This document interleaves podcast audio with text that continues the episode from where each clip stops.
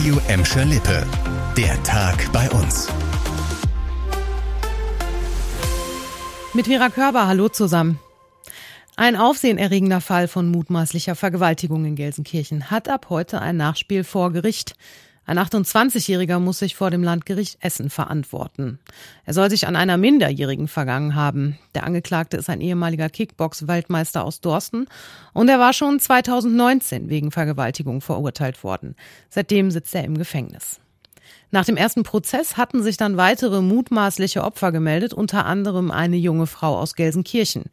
Als 14-Jährige hatte sie den Angeklagten über soziale Medien kennengelernt. 2011 und 2015 soll der ehemalige Profiboxer die junge Frau dann in der Wohnung ihrer Eltern in Gelsenkirchen vergewaltigt haben. Bei der ersten mutmaßlichen Tat war das Opfer noch minderjährig. Der Prozess ist mindestens bis Anfang Juli angesetzt. Bei einer Verurteilung dürfte sich die Gefängnisstrafe des 28-Jährigen deutlich verlängern. Ab heute müsst ihr in den Fußgängerzonen und belebten Bereichen in Gelsenkirchen draußen keinen Mund-Nasenschutz mehr tragen. Die Stadt hat die entsprechende Allgemeinverfügung zur Maskenpflicht um Mitternacht aufgehoben. Grund ist die sinkende Zahl von Corona-Infektionen.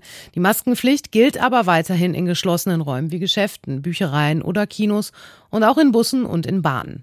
In der Gladbecker Innenstadt dürft ihr euch draußen schon seit Samstag wieder ohne Mund-Nasenschutz bewegen. Im Bottrop wurde die Maskenpflicht vergangene Woche zumindest in den Stadtteilzentren und im erweiterten Bereich der Innenstadt aufgehoben.